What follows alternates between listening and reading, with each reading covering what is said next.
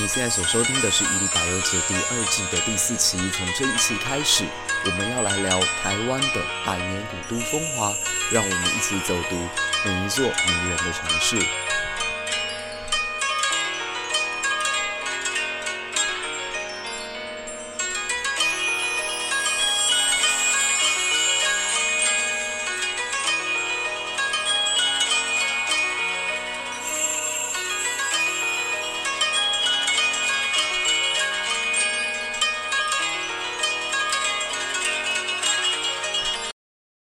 大家整整一周没有见面的，那从这一期开始要完成我在第一季当中一个很大的愿望，就是可以聊聊自己脚下所居住的城市。那我想要把人生当中曾经深爱过、巧遇过、邂逅过的这些重要的台湾的古都都跟大家稍微介绍一下。那今天呢，就从我自己暂时居住的脚下的这个城市中坜跟大家分享起。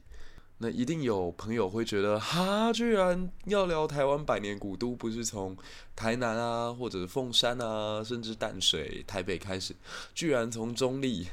或许很多人跟我一样，对中立的第一印象都不太好，就是从火车站走出来，你会感觉到这个城市好像一直都沉浸在发霉的气氛当中。呃，附近的街道都是灰色的，天空也是灰色的，然后所有的房子都是老旧的，甚至一整排的计程车会叫得你非常的心烦意乱，然后街上都是游民，甚至有许多的外籍移工就占领了我们的休息区。城市风景似乎没有经过太精心的规划，一切都是勉强能住就好，能用就好，能走就好。然后只要一下雨，就整条街道你会感觉，嗯，非常非常的脏。特别是火车站前，居然因为要捷运施工的关系，长达整整六年哦，我完全不知道中正路到底长什么样子。一般来说，中正、中山路都是一个城市的门面，按理说都稍微会整理一下。像我们高雄市的中正路就很漂亮，不但是临近这个美术馆。哎，不对，是文化中心。然后这附近的道路也都有特别的路灯设计，然后整体街道景观也有经过整理。可中立就没有啊，中立感觉在这里的所有人都只是把它当成旅途当中的一个过客，没有人似乎想要在这里久留。所以它南来北往还是蛮方便的，就是如果你要搭客运，或者是要搭火车，甚至要搭高铁，甚至要到机场，其实，呃，从中立这里出发都不会算太远。可也因为这样，没有什么人愿意留下来驻足看看它，呃，应有的样子。那这几年我在中立生活，慢慢的感觉到这个城市开始出现了一些变化。包括老街西的景观整治的，我觉得还算不错。那城市的东南角，这个龙冈森林公园的建立，甚至附近的呃马祖新村的复兴，然后西北角地区的青塘园，都慢慢的展现出这个城市它应有的风华与魅力。那随着机场捷运跟这个中正路前面的交通逐渐解禁哦，我可以感觉到中立在未来几年应该。无论是在城市景观上，还是在整体文化上，都会有很大幅的提升。所以今天就来跟大家聊聊这个原因叹息之间、桃梅映衬之际的城市中立。哦、可能刚刚就已经有听众会提出一个疑问，说为什么这里叫元婴叹息之间？对，我想这个标题我想了好久，直到有一天我把中立市的地图一摊开，突然间发现它刚好夹在。大圆观音、龙潭跟大溪中间，然后又发现它的北边是桃园，南边是杨梅，所以就帮它取了这个诗意的标题。那中立本身景观诗不诗意呢？哎，那就看你自己走到什么地方了。这世界上永远不缺乏美，缺乏的就只有发现。那我们现在就以你是一个旅客，刚要走进这个城市，从它的门面出发，你会看到哪些东西？好，那假如你是按照最传统的方法，是搭火车抵达了中立火车站，那你走出来之后呢，我非常推荐你沿着左边的路走，你会看到一个由日式的木建筑所构成的警察宿舍区。这里是中立最近刚开发出来的一个新景点，叫丽景町。但它其实是非常有历史文化渊源的。早在日本统治时期，这里就是日本警察所居住的地方。那当年轰动全台湾的中立事件也是发生在这里。那既然我们的节目也讲讲历史，也讲讲观光，那就从中立事件稍微讲一下哦。一九七七年的时候，从国民党出走的许信良坚持要在桃园市参选。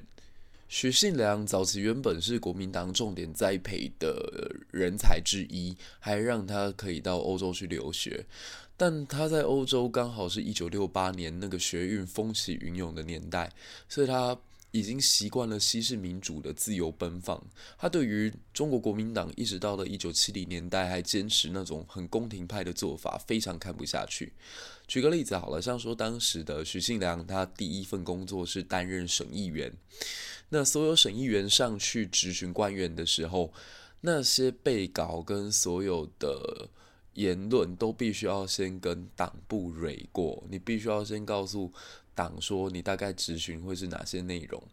要让官员有所准备。那满腹才华又自视甚高的这个许信良当然是不太能接受，所以他后来就跟党国渐行渐远。那一直到了一九七七年的时候，他决定脱党参选桃园县长，国民党就积极栽培欧宪瑜在这个地方跟许信良进行对阵。那是一个党国不分的年代，所以国民党为了要让欧宪瑜可以当选，还特别派了王呃李焕来坐镇中立，然后每个周末都鼓励那些年轻的士兵或后备军人进行教招，然后教招的内容就是来听欧宪瑜怎么痛骂这个许信良。那因为每回教招就是好几千人。至少那个场面是看起来蛮浩大的，所以很多许信良的支持者，包括他的幕僚，都感觉到非常的紧张，就想老板啊，现在对手势力如此巨大，我们要怎么样才能够打赢他？那许信良就气定神闲的说：“你看过《三国演义》吗？《三国演义》当中，曹操为什么看到马超军队越聚越多，他一点都不害怕？底下所有人都很紧张的时候，曹操说：没关系啊，就让马儿继续聚一聚，这样子。”那原因很简单啊，因为曹操觉得唯有马超倾巢而出，那我才能够毕其功于一役，把他所有的军队连根拔起。那同样的啊，现在国民党每天都在叫招，弄得场面声势浩大，人山人海，那不也让很多桃园县人从原本不认识我到慢慢知道我是谁？只要我在最后阶段能够发起反攻，而且成功的话，那个效果一定远远大过于国民党的预期。然后许信良就改编了四季红的歌词，把它变成了自己的竞选歌曲，然后喊出了一个新口号，叫“新精神、新人物、新桃园”，颇有后来陈水扁总统在选台北市长的时候喊出“快乐希望陈水扁”的这种感觉，然后就成功的打动了很多桃园县的呃选民。那这让国民党觉得如临大敌，甚至在选前就已经有耳语跟情字传出来说，桃园县这次恐怕又要失守了。那在这个氛围之下，国民党就想到了一个最不得已，但是又最有效的方法，就是在选举当天呢，把支持许信良的票记为无效票或者是废票。那一九七七年十一月十九号投票日当天，中立国小的范江信林校长就走进圈票处，把两个老人家已经圈好的选票呢，直接就涂毁掉。那这个举动就被在旁边看热闹的群众发现，然后他们就非常愤怒的把这位范江校长扭送到中立分局去。那当时军警这都是一家的嘛，都是党国的机器，怎么可能会对自己的人下手？所以外头万头转动的民众就越来越愤怒，直到越来越接近傍晚的时候，就开始有石头落了进来，居然就把现在中立分局的玻璃全部砸得一地稀烂。这样，那人群是非常容易被煽动起来的，就是当呃有第一块。玻璃破掉的时候，人们发现那个威权已经逐渐倒塌下去的时候，荷尔蒙跟热血就涌上涌了上来，然后慢慢这个活动就越来越激烈。到了晚间午夜的时候，不只是窗户被打破而已，警车甚至也被焚毁，然后连中立分局后来都被烧掉。这大概就是历史上有名的中立事件。所以套一句媒体很喜欢用的话，说哪里是民主圣地？其实中立事件的所在地中立，大概就是在戒严时代非常稚闷气息当中一个呃很勇敢的突破。所以中立大概也能算是民主圣地之一吧。那你沿着这条路再继续往下走，就可以到中立国小。这里也是一个日本的宿舍区，那基本上房屋都留下来。非常的完整，保留得非常好。然后你如果沿着这条路再往下接到中正路，就可以进入到老街溪流域。老街溪近年来整治的很不错，特别是白天的时候，你可以去河川教育中心看看老街溪的前世今生，然后可以去看一下他们的厕所是由猪舍所改造的，我觉得还蛮有客家乡土气息，也算很有特色。二零二零年的桃园灯会，甚至就把主办场放在这里。那你无论是要散步啦，还是要骑脚踏车，其实都是一个不错的选择。那当然，如果你还有闲情逸致，还有一点时间的话呢，你再继续沿着中正路走，你就会看到一家我自己在中坜最喜欢、最喜欢的甜片。甜品店叫做张丰盛，他是卖这个花生啊，然后冰淇淋啊、芝麻相关的周边商品。你也可以顺道一尝中立三宝之一酥糖的魅力。那当然，我最推推荐就是它的冰淇淋的。它的冰淇淋是结合了酥糖、花生糖、芝麻酱跟呃牛奶冰淇淋在里头，算是一支非常非常口味浓郁的。满满中立风味的一个一支冰淇淋，非常精彩。那如果你不太喜欢甜点的话呢，在张丰盛的正对面就是新民路。新民路上有两家中立地区颇负盛名的牛肉面店，而且都是二十四小时经营的，无论你什么时候来都可以吃得到最在地的牛肉面。那如果你是喜欢吃甜品，但不太想吃冰的，呃，同样也在张丰盛的对面哦，就有一家仙草店，叫做上灰烧仙草。那我个人也还蛮推荐的。每次在冬天寒流来的时候啊，这里都万头钻洞，然后满满都是人，人山人海的排着队。那非常值得，就吃一碗热热的甜汤之后，你就会觉得突然间幸福了起来。那假如你对吃也好，或对日式宿舍建筑没有太大兴趣的话，呃，你对传统文化甚至宗教比较有兴趣，那中立也有另外一条路线可以推荐给大家，而且这条路线会比较有故事一点。嗯，我会建议你从后站走出去，然后走出后站之后立刻右转，在新中北路上你会看到有一间小庙叫忠义公祠，或者叫大木公。那这间庙，他所拜的对象呢，是非常特别的河南兵。河南兵的历史，我应该在第一季第三十五集有稍微跟大家介绍一下。就是在台湾民主国建立之初，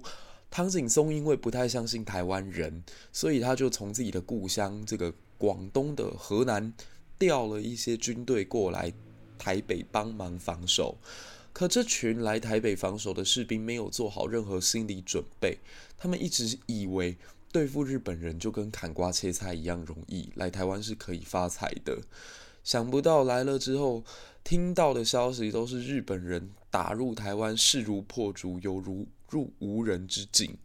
然后他们才知道原来自己是来送死的。那当时把他们招过来的唐景崧自己也很不地道，就是。呃，看到军队过来之后，没有多久就自己卡带不有酸，跑回中国去。而且他当初搭在一艘德式的轮船当中，还把自己打扮成一个老妇、老欧巴桑的那个模样，可以说为了逃跑，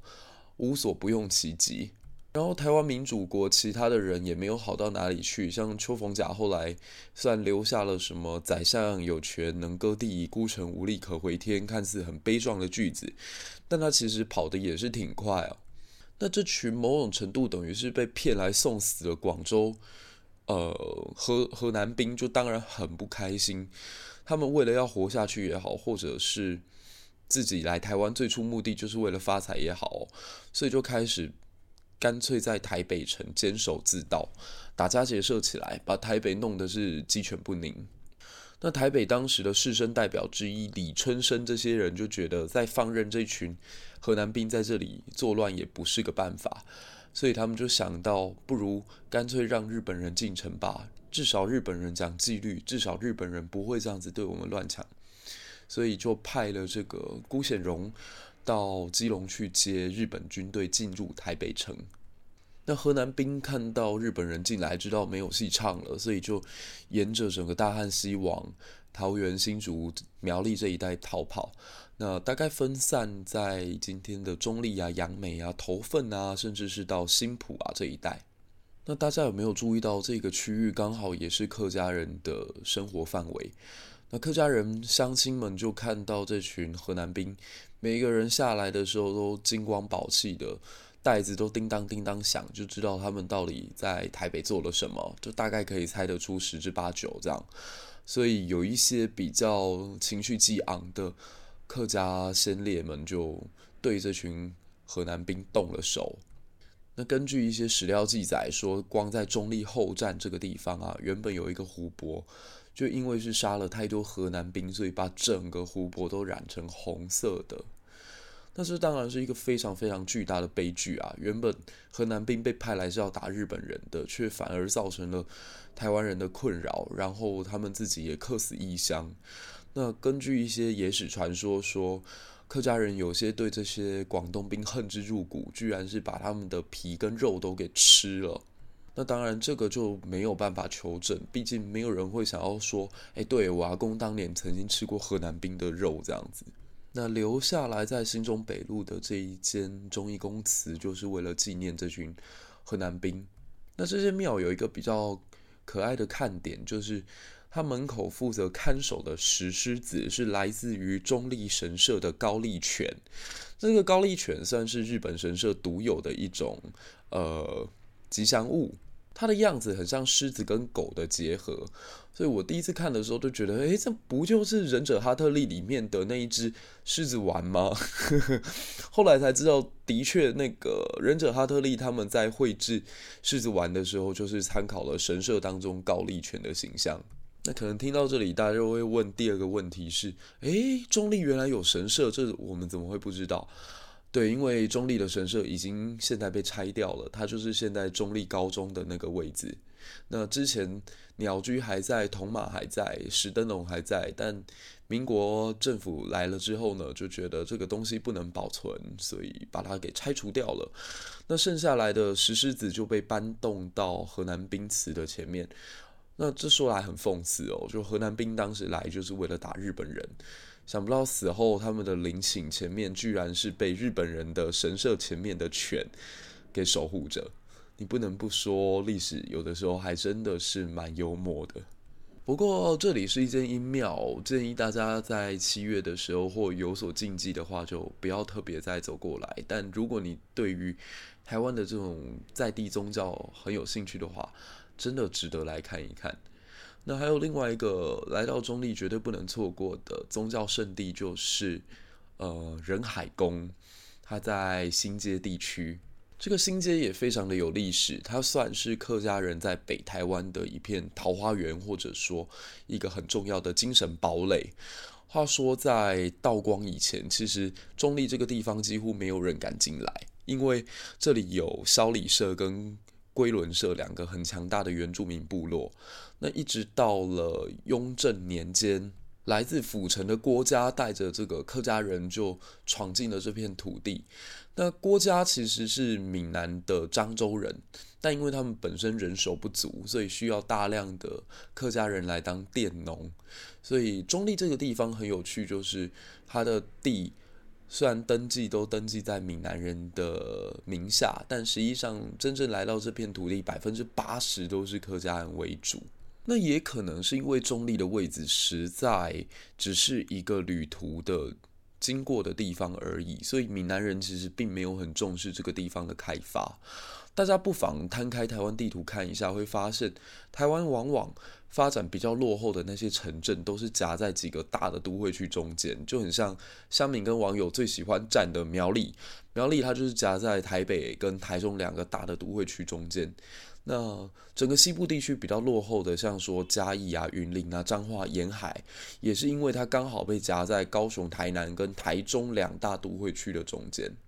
那大家如果看一下中立，就会发现它的位置也符合这个条件。它夹在北部最重要的两个城市新竹跟台北之间，刚好各距离四十公里左右。所以自古以来，就每个人都把这里当成是一个经过的地方，并没有驻足久留。那我们刻苦耐劳的客家人呢，就是会在。闽南人不要的地方，找出一片新天地来，所以他们就在中立这边很刻苦的开发，包括今天的白马庄啊、知八里啊，或者是石头里啊，甚至是新街区啊、老街区啊，都可以看到客家人努力奋斗过的过程。那因为北台湾到了十九世纪以后，这个人口越来越多，那社会问题也矛盾越来越激化，所以闽南人跟客家人之间的冲突也日益增加。